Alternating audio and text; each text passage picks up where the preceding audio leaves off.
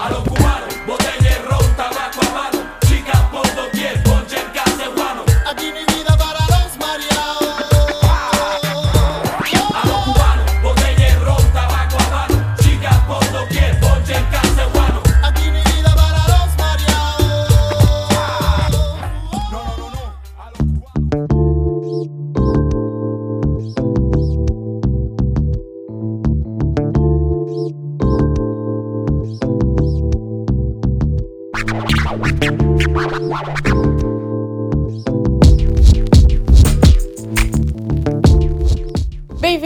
Rede Poderosa de Intrigas. Eu sou Patrícia Quartarolo e estou aqui com Caio Lima. Fala aí, Paty, beleza? Como estás? Cara, oscilando muito, né? Esse bagulho de quarentena é uma doideira, Tá foda, tá foda. né? Quase um mês. É, aqui a gente tá começando a quarta semana, um mês, é isso mesmo. A quarta semana. Foda. Mas o bom é que a gente tem uma literatura boa pra.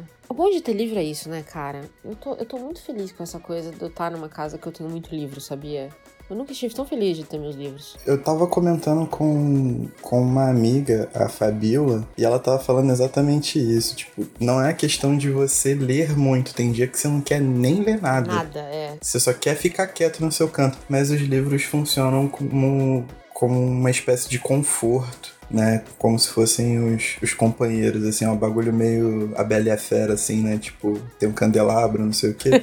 os livros funcionam mais ou menos dessa forma. É uma coisa meio é. lúdica, mas conforta, né? Conforta em tempos de isolamento, assim. É, acho que conforto é a palavra. Mas não é a palavra que define esse livro hoje, né? Não, Senhor. nem um pouco. É bem pesadinho, né? Hum, Deus mio. Que a gente tá entrando no outono e nem parece. Mas vamos lá, hoje a gente vai falar do Trilogia Suja de Havana, do cubano Pedro Juan Gutierrez. Caio, conta pra gente um pouquinho do livro. Trilogia Suja de Havana é uma coletânea de muitos, muitas micro-histórias que se passam na Cuba dos anos 90. Uhum. É uma Cuba bastante empobrecida por uma crise que se estende desde o final dos anos 80. E Pedro Juan é um alter ego do autor, né, homônimo. Ele vive na mais absoluta pobreza após perder seu emprego como jornalista, né, de maneira seca, assim, ele não teve nenhuma justificativa. Ele era um cara que constantemente era, era censurado até que foi cortado, e isso coloca ele numa situação de extrema pobreza. Ele não tem como é, se virar. Uhum. Então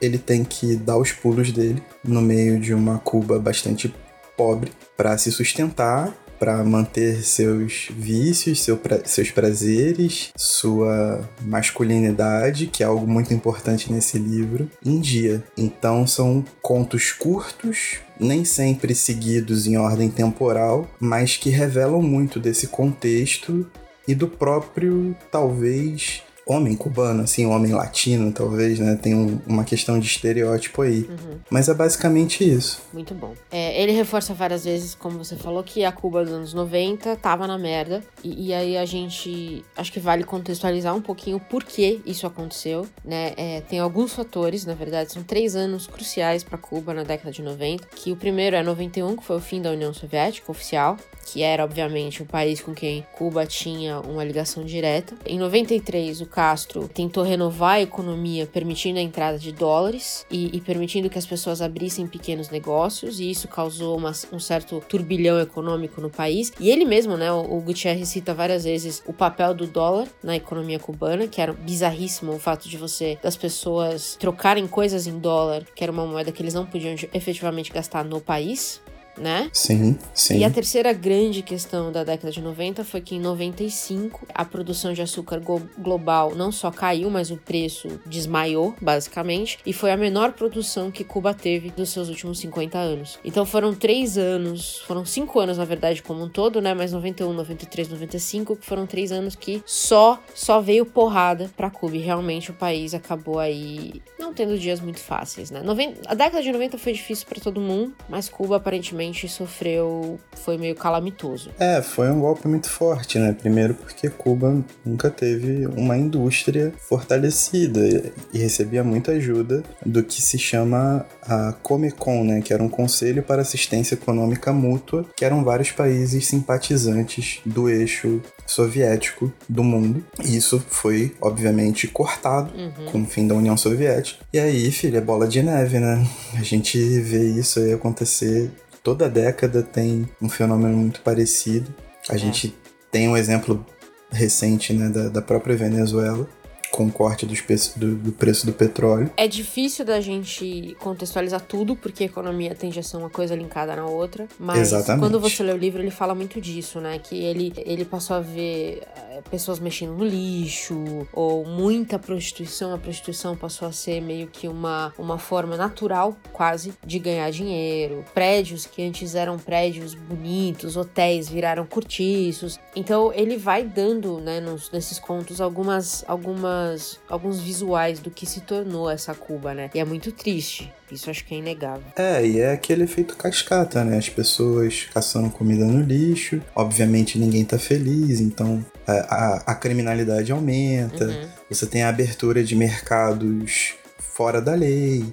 Várias questões que vão aumentando e agravando maze- as mazelas de um país que já tá passando, já estava passando por dificuldades. Pois é. E aí vamos falar do livro em si, né? Então, você comentou, são contos curtos, onde ele vai contar um pouquinho dessa vida, basicamente na merda, do, do Pedro Juan, é, que não consegue sair dessa merda, né? Todo dia é, um- é uma luta, não... Ele fala várias vezes que o negócio dele não é viver, é sobreviver. É, ele chegou num estado em que ele decaiu tanto que ele consegue desperdiçar as poucas oportunidades que ele tem de subir também, né? É muito engraçado que ao longo do livro, às vezes ele tem até uma, uma sacada ou ele recebe realmente uma ajuda boa, só que ele tá tão ferrado que ele não consegue reconhecer isso e continua mergulhando na sujeira de Havana, assim, né? Ele vive num dos bairros mais pobres, num quartinho que ele mal consegue pagar e é um quartinho que nem dá pra chamar isso de quarto se você for levar, levar pé da letra a descrição que ele dá, pegando qualquer trabalho que aparece, qualquer trabalho que aparece, então desde pô, capinar terreno até vender droga, agitar contrabando de carne, Até Michele foi. até Michele foi. No ápice da fome. E a fome é uma coisa também que aparece muito, né? A fome. Ele fala muito, várias vezes que ele tá conversando e, puta, eu achei que eu ia desmaiar de fome. E aí eu tava com tanta fome que eu fui sem mexer. Então, assim, ele, ele deixa isso muito claro. O que motiva ele ali não é ser rico, ele tem fome. Ele tem fome. Ele, ele luta pra ter o básico da condição humana, né? Que é conseguir comer e ter um canto pra cair, assim. E tem vezes que ele não tem nenhum dos dois. É. Então é, é, é bem. Tipo, a degradação dele é uma parada bem visível. Ele já é um cara que tá muito, muito, muito mergulhado no subsolo, né? No, no, submundo de Havana, assim. É, e apesar disso, tem duas coisas que não faltam: que é rum e sexo.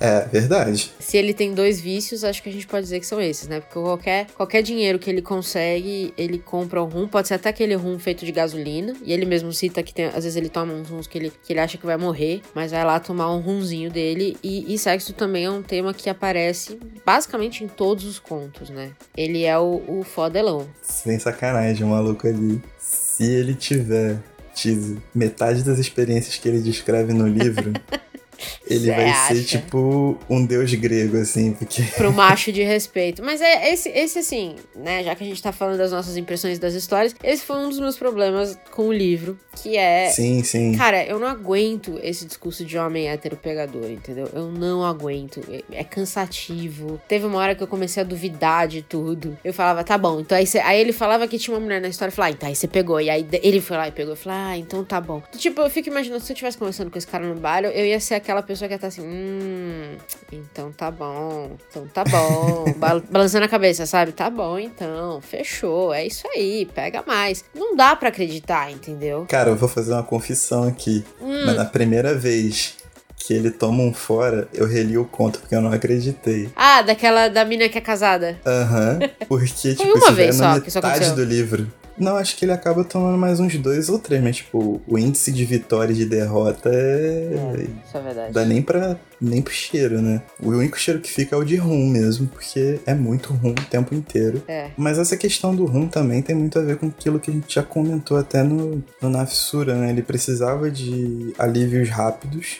E num ambiente de degradação, tipo, que ele tava, ele tomava a gasolina dele, É. ele também fuma muita maconha, só que é muito difícil conseguir, porque as medidas repressivas tendem a aumentar em tempos de crise assim. Uhum. Então, tem até um, acho que umas duas passagens em que ele roda no, no livro. Então, ele sempre ficava es- esperto, mas sempre que ele podia, ele conseguia, ele conseguia maconha, ele, ele ficava bem feliz. E, cara, na situação de, de degradação que ele tava, mano, era um rum, chamava alguém que ele encontrava na rua do nada e já era. A vida dele é essa.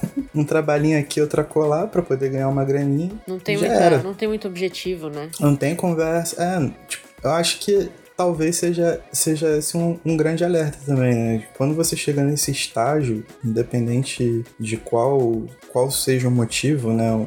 Uma guerra ou uma crise econômica muito forte, ou a gente tá vivendo um estágio de pandemia agora. Tipo, a sua luta é diária, né? É, viver e não sobreviver. É, sobreviver e não viver, né? Você passar mais um dia significa que você tá fazendo alguma coisa certa. E você suportar, ou você chegar no fim do dia e tá vivo, né? É um motivo de você comemorar, pelo menos, e ter algum tipo de alívio. Então é, é muito nessa roda, tipo, dia após dia. Isso porque, além das oportunidades de se dar bem financeiramente, ele também teve a oportunidade de fugir, né? Que foi naquele festival de barcos que eles chamavam a Crise dos Balseiros Cubanos, em que muitas balsas foram rumo a Miami, Porto Rico, etc. E ele teve a oportunidade e nem isso ele conseguiu ir. Mas acho que ele não queria também ir, né? Ele não ele parece um cara muito é, muito cubano. ele é muito cubano. É, a questão dessa masculinidade também é, é muito reforço de um estereótipo de um de um, um cubano que, que se identifica, que se amarra Hum, na terra dele, que se sente dono, que se sente parte. Tudo isso também é, ajuda a tentar entender como funciona a cabeça dessa pessoa singular. é foda. Mas assim, uma coisa que deve se levar em conta sempre é que ele é um alter ego do Pedro Juan. Acho que qualquer um que for assistir uma, uma palestra, uma entrevista do Pedro Juan, vai ver que o Pedro Juan é um cara bem mais comedido, assim, um cara bem mais tranquilo. Nada como um alter ego, não é mesmo? Pra fazer o que você sempre É, quis. exatamente. Mas uma das coisas interessantes para se ressaltar dessa época, para se atentar para o tamanho da crise que, que Cuba enfrentava, é que, cara, nessa época Cuba perdeu 80% das importações e exportações, né, sendo que ela nunca foi grande produtora industrial e que o cubano médio nessa época perdeu 9 quilos. Pesado. É, mas é interessante a gente comparar com esse, esse tempo de pandemia que a gente vive, que acho que aqui no Brasil, pra quem não viveu os anos 90, não se lembra dos anos 90, é o grande é a grande primeira crise que a gente tem vivido, né? A gente passou por uma recessão e tudo mais, mas acho que é a primeira vez que todo mundo sente o pobre, a classe, ó, não vou falar o rico porque não tá sentindo é porra nenhuma, né? A gente tem até o Madeiro tá falando no- pra sair na rua e em é, Angra, né? o- exato. Igual o Justus. Mas é, eu acho que é interessante essa questão do que. de te dar um pouco de. te dar uma ideia do que realmente importa, né? Que é o que ele fala o tempo inteiro, que a questão dele é sobreviver e não viver. Ele não, ele não tem. Ele não tem metas a longo prazo. Não tem isso, né? Ele precisa sobreviver aquele dia. E eu, e eu acho que a gente pode sentir um pouco disso no dia a dia. Quem tá trabalhando ainda, por exemplo, eu trabalho de casa, eu tô trabalhando de casa, tem coisas que pra mim não faz mais sentido fazer, sabe? É, é, tem Sim. demandas que me chegam que eu falo assim, gente, vocês estão falando sério, tem gente morrendo, sabe? É, É. Obviamente que muita coisa continua acontecendo, né? Então, assim, muita coisa de trabalho, por exemplo, continua acontecendo. E não vai parar de acontecer porque são constantes realmente. Mas é muito interessante como você acaba tendo uma visão um pouco diferenciada do que realmente importa, sabe? E isso fica muito claro no que ele fala, né? Ele não vai falar assim, daqui um ano eu quero fazer isso, meu sonho é esse. Não existe isso no livro. Não existe esse dadinho de eu sempre quis fazer isso. Não tem. O livro poderia ser eterno, né? Porque, tipo, o livro acaba sem a perspectiva de qualquer futuro dele. O livro não se encerra de, de maneira a ter realmente o sentido de um fim. É como se, depois que o livro foi fechado, esse mesmo Pedro Juan continuou vivendo os dias da mesma maneira, Uhum. tipo, com as suas particularidades, com, com um rum diferente que ele tomava, com a mina diferente que ele transava, com com a- os rolos, as porradarias que ele caía, mas não tem, não tem, tipo, qualquer impressão de algo melhor pra ele. Uhum, É um grande ciclo que ficou em aberto. uhum. Eu acho que trazendo isso, foi muito oportuna a sua, a sua reflexão, porque trazendo isso para os tempos, para tempos pandêmicos, a gente pode tentar compreender melhor a aflição, a ansiedade que a gente sente quando a gente recebe demandas estapafúrdias, quando a gente revisa, por exemplo, para quem está em casa, como nós estamos, é, os tipos de, de, de, gastos e programas aos quais a gente se prestava a fazer e que hoje a gente vê que não, não faz sentido algum. E várias paradas assim, sabe? É. é, é uma parada bem. É bem profunda.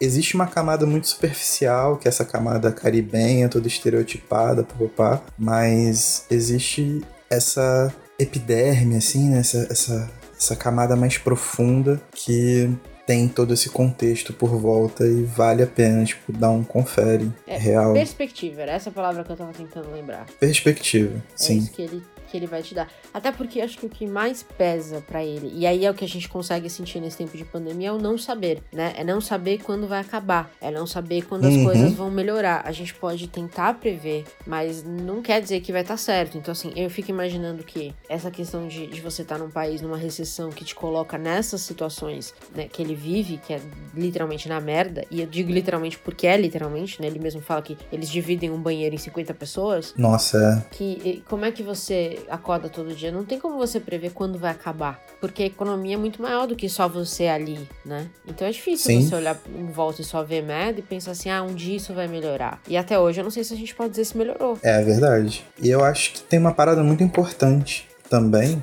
que é essa manifestação do anti-herói, né? Uhum. Porque existe também uma, uma questão, e eles. E toda. sem qualquer tipo de, de exceção, mas todos os países vão falar que as pessoas são extremamente heróicas por passarem por uma crise, né? Que o patriotismo, a altivez, etc. E é uma narrativa muito mais comum em lugares onde você tem um, um tipo de, de comando mais autoritário, obviamente. A gente vai passar por isso aqui, já passa. É. E ele desfaz isso completamente, né? Tipo, ele é o anti-herói total, ele é o cara que se joga na lama e se esfrega todo como se fosse uma banheira de Nutella. Pois é, Referências. pois é. Mas é, mas ele faz isso acontecer, tanto que o livro foi censurado, né? Ele só foi publicado anos depois, acho que 10, 10 anos depois da, da primeira publicação. E foi um sucesso, porque o povão foi lá e se identificou. Pouca gente tem essa, essa fibra moral, assim, de ficar todo dia batendo, ba batendo o prego de um martelo e não, não se dobrar, sabe qual é? Eu acho que ele mostra muito isso também, tipo, ele É, mas mergulhou de vez e no meio de tanta É. sujeira e violência e tudo mais, ele traz também algumas realidades cubanas que eu imagino que os detratores de Cuba tenham adorado ler. Ah, Por isso que eu imagino que o livro nos Estados Unidos tem sido foi um sucesso, porque fala Fatalmente. tudo o que se, se dizia que acontecia em Cuba, né? Eles cancaram muita coisa. Então, por exemplo, a gente ouve falar muito do sistema de saúde cubano, mas ele conta que não tinha vacina anti-raiva, que é uma doença que foi erradicada em um monte de país. É, Sim. né, o que as pessoas estavam esperando em filas enormes para poderem ser atendidas. Então, ele vai contando algumas coisas quando você às vezes você demora pra achar, né, no conto ali, porque às vezes é tanta, tanto droga, sexo e rock and roll que você acaba, se você não prestar atenção, você perde. Às vezes é um parágrafo que ele coloca essa informação. É, uma frase. é, que vai te dizer um pouquinho da realidade. Então tem isso. Tem aquela, aquela, aquela, o conto em que ele trabalha como lixeiro, que um dos trabalhos dele era tirar os- as pessoas que moravam na rua. Ele não sabia pra onde essas pessoas iam. Ela- eles eram colocados num caminhão e sumiam. total. Então, assim, tem essa limpeza de rua. Tem, tem muita coisa que ele vai jogando nos contos dele, apesar dessa da repetitividade do sexo, que, que às vezes vai te dando um pouco mais da realidade cubana que a própria Cuba não queria que a gente visse. E até hoje não quer, obviamente. É, não era só a questão econômica, tem muito mais acontecendo ali que a gente.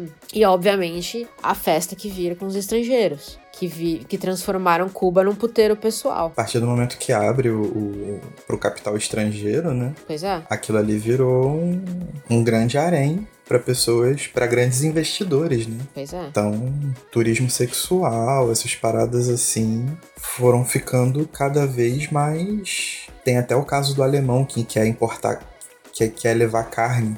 Na verdade, quer levar carne não. Ele quer comprar carne E aí o, o Pedro Juan é um dos contatos de carne, que naquela época, né, o, o gado de Cuba tem até uma parada que eu li de que se você matasse uma cabeça de gado, você tinha uma pena maior do que se você roubasse, sequestrasse, Nossa etc. Senhora. Porque você precisa do gado para produzir outros insumos, né? E tinha muito pouco. Então a carne era contrabandeada. Tem, tem uma cena que, ele- que o, o açougueiro chama ele e fala assim: Cara, eu tenho acho que 40 quilos de carne que eu preciso me livrar disso hoje. É, que ele vai oferecer pro alemão. isso, é ele sai desesperado, é isso mesmo. E a lagosta também. A lagosta também. ele sai desesperado pra querer vender e ganhar uns trocos em, em dólar. E o que que esse alemão é? Ele é casado com uma cubana, foi visitar a família da esposa, mas a primeira coisa que ele quer organizar é um bacanal. Pois é. Então, tipo, ele tá ali pra isso e já era. Sabe qual é? O que o, o corre do Pedro Juan é tentar conseguir vender esse lote de carne pra ele ter uma comissão qualquer, só que ele já tá envolvido com outras dívidas, né? E, e com outras mulheres. Ele até ganha essa comissão, ele consegue fazer esse corre. Uhum. Passa um aperto danado, porque é tudo ilegal, você tá fora da lei total e a polícia vai chegar chegando. E no final das contas, é- acaba tudo em rum, música e sexo. Tipo, todo esse corre, toda essa programação, todo o perigo não te fez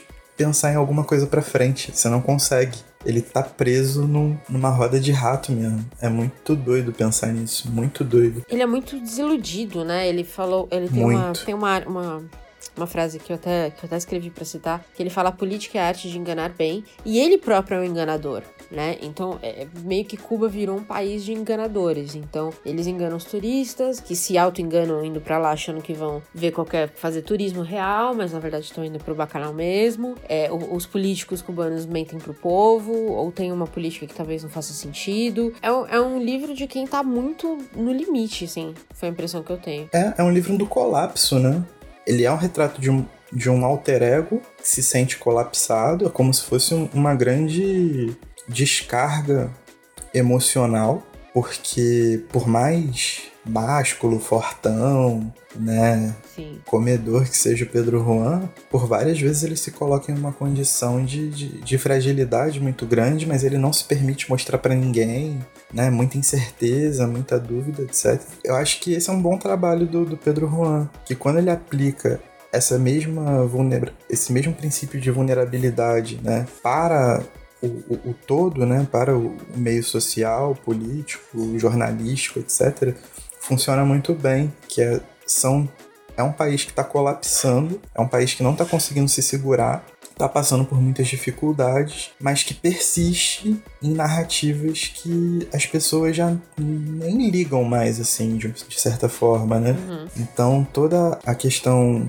de fidelização do povo, ela tá num espectro muito tênue e muito fechado numa cúpula, porque a parte suja de Havana, ela já largou isso de mão faz tempo, ela já tá negociando um bagulhinho ali, já tá fazendo contrabando dela, tá lutando pra sobreviver e tá vivendo em lugares que, pô, é a merda correndo na sua frente, assim, você não consegue dormir por causa do cheiro, você não consegue dormir por causa do calor, é nego invadindo a tua casa, é briga todo dia, violência. Então, tipo, é um bagulho muito doido. É, muito, é realmente tudo colapsando. É, eu, eu acho que em dois momentos do livro ele, ele responde pra críticas que eu acho que ele já sabia que ia receber. Hum, Uma delas é do estilo jornalístico que ele escolheu, que é essa coisa suja mesmo, uma linguagem suja, Sim, uma coisa sim. pesada. E tem uma, uma frase que eu achei fantástica, que ele fala assim: Em tempos tão dilacerantes, não se pode escrever com suavidade. Sem delicadezas à nossa volta, é impossível fabricar textos refinados. E que eu achei que foi um grande tapa na cara, né? Porque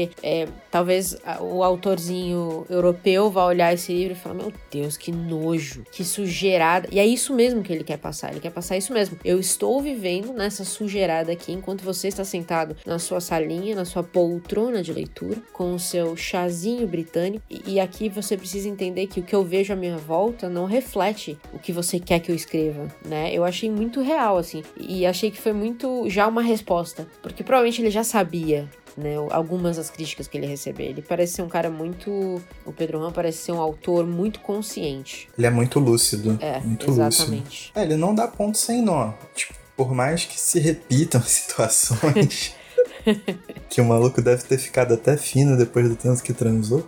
Mas ele não dá ponto sem nó. Tipo, as coisas vão se alinhando de forma a mostrar essa realidade cruel, esse cotidiano que dilacera. Eu, eu acho que, no real, na real, assim, lendo esse livro, eu acho uma leitura super válida.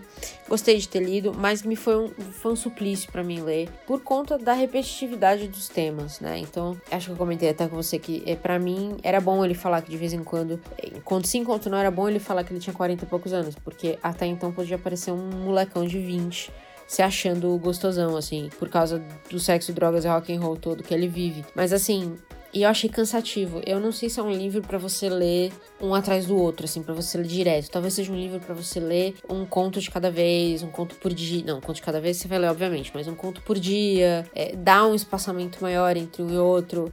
Achei cansativo real ler ele na sequência, assim. Eu tava esgotada no final dele. Cara, você quer saber uma parada que é muito bizarra do livro? Ele tem um filho. O autor ou a- o personagem? Não, o personagem tem o- um filho, sim. O personagem tem um filho. É. E em momento nenhum aparece o filho dele, assim, tipo, ele aparece comentando.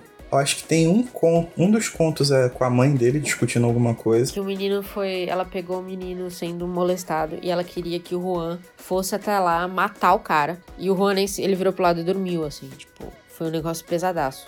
Real. Então, tipo, mostra muito de que esse cara já perdeu completamente qualquer sentido de escrúpulo É. que ele poderia ter. Fato. Sabe qual é? E é muito isso. Se ele não lembrasse toda hora que tem 40 anos, que já é um jornalista que, pô, ele não é um cara forte, né? O trabalho braçal pra ele ia ser muito ruim, porque ele ia chegar em casa depois de uma semana todo quebrado, enquanto ia aparecer um moleque de 20 na flor da idade, com maior fome, literalmente, ia pegar o trabalho dele. Já não tinha mais espaço pro que ele fazia, pra ele e também ele não tinha a coragem de, de se matar, de, tipo, de sumir dali. É. Ele tinha a raiz tipo, em Cuba, ele tinha, talvez, no inconsciente dele o filho. Então ele acabou seguindo um modus vivendi que, pô, foi levando ele a um poço cada vez mais fundo, cada vez mais pesado. É, é doideira. Eu acho que é doideira. isso que talvez canse bastante também, né? É, não só a Sim. repetitividade do tema, mas essa sensação o tempo todo de que não tem uma saída dali, né? Todos os contos vão ser essa merda, vão ser. E aí eu fico imaginando assim, provavelmente é isso que ele quis passar pro leitor, né? Que é o dia a dia desse Pedro Juan, que é acordar todo dia, que é o nosso caso virar a página, e é a mesma merda. E aí você vira a página e é a mesma merda, e é o novo dia do cara. Então, assim, você termina o livro com essa sensação mesmo. Eu tava esgotada, cara, quando eu terminei esse livro. Pra você ter uma ideia, ele tem o quê? Essa edição que eu tenho aqui, que é da Afaglara, tem 350 páginas, mais ou menos. É, eu parei na página 100 pra dar um tempo, pra dar uma respirada. E aí, entre pegar esse livro de novo, eu li outro livro, que foi O Noite em Caracas, que tem 250 páginas em dois dias. Então, assim, é um livro pesado, sabe? É um livro que te derruba um pouco. É, cara, eu acho que também o momento que a gente pegou pra falar, lógico que a gente não, não podia adivinhar, assim, né? Não, Esse calendário a gente não, fechou não no, consigo prever tanto. no final do ano passado, começo desse ano. Nem se falava direito de corona aqui no Brasil. Falava. Falava-se na China, né? Onde o Wuhan tava toda fechada. Então a gente seguiu o nosso calendário, até porque a gente trabalha, a gente tem outras atividades, não dá pra gente simplesmente instalar o dedo e mudar todo o nosso planejamento. E aí, quando a gente pegou pra finalizar, no caso, a minha parte final de leitura e a sua parte de leitura foi já pensando nesses fatores que a gente levantou aqui, né? É. Então ele se torna ainda mais maçante, porque ele tá muito próximo. Ele tá muito próximo por ser uma realidade comum a toda a América Latina e ao Caribe, mas agora cada vez mais. É, Você consegue sentir isso, é, é muito palpável. Então é realmente pesado, mas acredito que funcionaria melhor daquele esquema que eu tinha comentado contigo. Serem três novelas realmente, tipo, igual o, o Trilogia de Nova York do Paul Auster. Três novelas diferentes, né? Ou se fosse um, um romance dividido em três partes. Essa questão dos contos, então toda hora ele ia renovando esse dia a dia e tal. Isso realmente vai, vai macerando a cabeça da gente. É o efeito que ele quis? Aparentemente é. Mas é aquela parada, né? Tipo, Foda. É, a gente também tem nossas preferências É pra fazer uma, o quê? é, é uma experiência de leitura, assim, por exemplo, quando eu postei lá no, no Instagram que a gente ia falar desse livro, acho que duas ou três pessoas já falaram, nossa, adoro esse livro. E eu não sei Sim. se adoro é uma expressão que eu usaria pra esse livro. Eu acho que é um livro bom, eu acho que ele entrega o que ele tem que entregar, e eu acho que vale a leitura. Eu acho que é um livro que você tem que ter na estante. É, e vale ler, vale ler e falar sobre ele. Porque que quanto mais Exatamente. você fala, mais coisa você encontra pra degustar aqui. Mais assuntos você tem. É o que Nossa. você falou, é, você pode ver a primeira instância, sexo e violência. Mas quando você começa a cavar e ele vai te entregando isso, que às vezes é uma frase mesmo, você vai vendo que tem muito mais. Tem crítica à censura da imprensa, tem crítica à violência, tem crítica à limpeza é, das ruas, é, tirando os moradores, tem críticas políticas de, de, de, de alimentação do governo. Tem uma porrada de crítica, na verdade. Mas assim, você tem que caçar essas críticas no meio do resto. Cara, quando você para pra prestar atenção numa crítica a alguma favela, você fica, tipo, mal. Porque as críticas, a- a- a- as, as, descri as descrições que ele, que ele faz É. são muito bem feitas, assim, tipo, são muito imagéticas. Então Verdade. você posiciona tudo direitinho. Né? É igual o seu, o seu quebra-cabeça 3D aí de Hogwarts. Você tá tudo posicionado bonitinho e você consegue enxergar aquilo e de repente quando você consegue montar a imagem do lugar que ele vive, aí começa a subir os cheiros. É. O calor que ele sente, ele sempre tá reforçando muito esse, ba- esse bagulho de que, tipo, ele sempre tá muito suado, muito sujo e não consegue tomar banho direito, mas ainda assim, tipo, tá todo mundo vivendo naquele meio, sabe qual é? Isso é uma parada, tipo, muito latente, assim, é uma experiência muito envolvente de leitura, é uma leitura que te, te agarra mesmo, não tem essa não. É o próprio Pedro Juan te agarrando ali, já era. Você se tornou mais uma na lista dele. Ou mais um.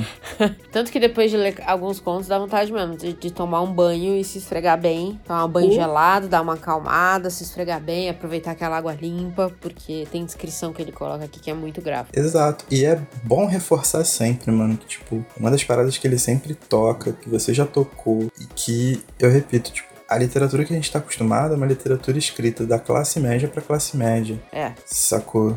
Então, quando ele se propõe a fazer o que é chamado de realismo sujo, né, que é o que ele faz, ele realmente tá tentando criar um tipo de laço com outro status social. Muitas das vezes esse status social não tem acesso à leitura. Né? Se a gente pegar um, um país como o Brasil, por exemplo, a quantidade de leitores é irrisória. uhum, Tem o Instituto Pro Livro aí fazendo pesquisa, acho que de dois em dois anos, e as coisas são muito feias. Ainda mais com essa crise agora, né? Mercado quebrando, etc. Mas é um mercado que se sustenta a partir de um núcleo muito pequeno.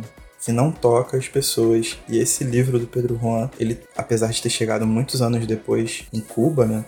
Mas ele acabou tocando Cuba de certa forma. Ele colocou as pessoas pobres de Cuba para ler também. E, e elas, se não compraram totalmente o discurso, pelo menos elas reconheceram. É. Isso é muito importante, mano. É uma parada que ele fala muito, que ele bate muito no, no ponto, na tecla. E que é sempre importante a gente lembrar, tipo, para quem a literatura está sendo construída, quem é que está consumindo literatura, quem é que está conversando com a gente sobre literatura, em que termos a gente trata a literatura pra gente sempre ter uma, tipo, uma visão ampla do, do nosso mundo. Eu acho que isso é importante. Eu gostaria de frisar. muito bom. E com essa, acho que a gente pode encerrar, terminar num ponto alto. Antes eu tenho uma recomendação também. Manda. Por puro acaso, eu tava aqui caçando uns filmes e eu achei um filme que se chama Before Night Falls, ou Antes do Anoitecer. É um filme de 2000 Uhum. e ele é um filme biográfico que conta a vida do escritor cubano Reinaldo Arenas, que eu nem pesquisei, na verdade, se tem livro dele publicado aqui no Brasil, mas ele é um cara que ficou bem famoso lá fora, ele ganhou prêmio na França, Uhum. e ele era um, um- um autor gay, e vai contando, tipo, que ele é criança, ainda da Revolução, lá em 1958, ele cresce, né, nessa Cuba revolucionária, e depois, por ser homossexual, ele vai sofrendo diversos tipos de, de atentados contra a pessoa dele, né, contra o íntimo dele, por vários e vários motivos que eu acho que nem precisa recomendo continuar aqui, porque aí daria mais cinco horas de programa. Mas vai explicando também um pouco desse pensamento cubano, assim. Obviamente é uma visão né, liberal, você está tendo um ponto da moeda, mas eu acho que é uma visão complementar. Você tem que conhecer a fundo, você tem que saber discutir, você tem que saber defender os pontos. Então fica a recomendação de filme, porque é um filme bom. Que Eu legal. gosto do filme. Você achou onde? Dá pra achar onde? Cara, tem até no YouTube. Legal. Tá disponívelzão aí. E, pô, vale super a pena. Tipo, acho que a galera vai curtir aí. Antes do Sessão anoitecer. cinema pra vocês. Antes do anoitecer. Muito bom. E com essa encerramos mais um. Mais um. Mais um podcast cheio de álcool em gel. Até a próxima. Até. Tchau. Tchau. Normalmente a gente deixa vocês tomarem o susto, mas hoje a gente acha que vale o recado. Nós colocamos um Marcelinho lendo contos eróticos no final desse episódio pra manter o tema e tudo mais. Pra quem não gosta do assunto ou não tem interesse, você pode parar por aqui. Mas se você tá aí todo trabalhada na ousadia, toca o baco. Avisamos. Gente, vamos ler uma historinha aqui? Eu acho que o Eric tava lendo uma história quando ele saiu aqui do computador e tava aberto aqui. Vamos ver então. Comi a copeira na minha sala. O que, que é uma copeira? Não sei. Vamos ver. Deixa eu, deixa eu ajeitar meu cabelo. Ajeitando meus cabelos. Vamos ler. Olá, vou me chamar de F. Sempre. F, você não gosta de usar muitas vírgulas, né, F? Tá tudo junto. Sempre gosto de ler contos eróticos. Certa vez, quando estava no meu trabalho à tarde, que fica tranquilo aqui na sala, vou lendo meus contos, risos. Aqui tem uma copeira que fica até tarde. Não muito alta, ela tem 1,50m. Mas tem uma bunda que nunca. Nossa, cara, você escreve muito mal, cara. Que nunca tinha visto, sempre ela tira brincadeira comigo. Mas sem uma liberdade para que eu pudesse dar uma investida. Não tem ponto final também, tem nada. Eu não sei quando que acaba, quando que termina. Daí uma tarde dessa eu ligo pra Copa. Oi? Boa tarde? Tem um cafezinho quentinho aí? Tem um cafezinho quentinho? Ela responde: Tem sim, você quer? Quero, você pode trazer até aqui? Interrogação. Ela responde: Posso. Com uma de safadinha. Eu acho que você quis falar com um ar de safadinha, mas você não, você não conseguiu escrever isso, né, cara? Você tava muito empolgado escrevendo isso aqui, né? Tá fazendo o que aí? Estou lendo aqui uns contos. Hum, contos? É, contos eróticos. Nossa, nesse momento você tá vendo aí na tela também, enquanto eu tô lendo. Caraca, isso tá muito mal escrito, hein? É, contos eróticos. Mais M, mais você é danadinho, viu? Sei não. Você quer ver? Eu não entendi quem tá falando com quem. Quero. Daí ela sentou ao meu lado e começou a ler junto comigo. Ela já percebeu o volume na minha calça. Que não era normal aquilo. Não era normal, não. O volume na calça. Tá maluco? Caraca. Ela, menino, o que é isso? Ela, menino, o que é isso, hein? Calma aí, vou ler de novo essa frase. Se você não pegou, você vai pegar agora. Ela, menino, o que é isso? Eu disse, o quê? Todo desconfiado, já querendo que ela percebesse mesmo. Na tua calça? É porque eu fico doido só em ver esses contos. Não deu outra. Ela, posso pegá-lo? Eu disse, claro! Ué, por que não? Quando ela sentiu, gemeu bem baixinho. Au! não sei se você quis escrever aí ou se você latiu. Ela gemeu bem baixinho. Au! Falei! Você quer ver ela balançando a cabeça? Eu duvido que você falou isso pra copeira, cara. Eu duvido mesmo. Você quer ver ela balançando a cabeça? Que sim? Daí tirei. Nossa, tá difícil entender se é a sua piroca que vai balançar a cabeça ou se é a copeira, cara. Você. Você quer ver ela balançando a cabeça? Que sim. Daí tirei fora da cueca. Ela simplesmente abocanhou aquela pica duru. Pica duru, como um osso. Caraca, pica dura como um osso. E começou a chupar como nunca tinha sentido uma boca mais. Você junta duas frases numa só, cara. Você tem que parar com isso. Mas parecia uma luva. Num sobe e desce, chupou meu ovo. E não aguentei, gozei na sua boquinha. Ela não deixou cair nada fora, engoliu tudo, se limpou rapidamente e subiu pra copa, pois poderia precisar dela lá em cima. Você tá preocupado com o serviço do hotel, né, cara? Você quer um boquete, mas quer que tudo funcione perfeito também, né? Também, pô. Depois daquela tarde, toda vez quando todos saem, ela vem me trazer um cafezinho e eu dou pra ela o leitinho. Caraca, boa, boa, boa, boa, viado.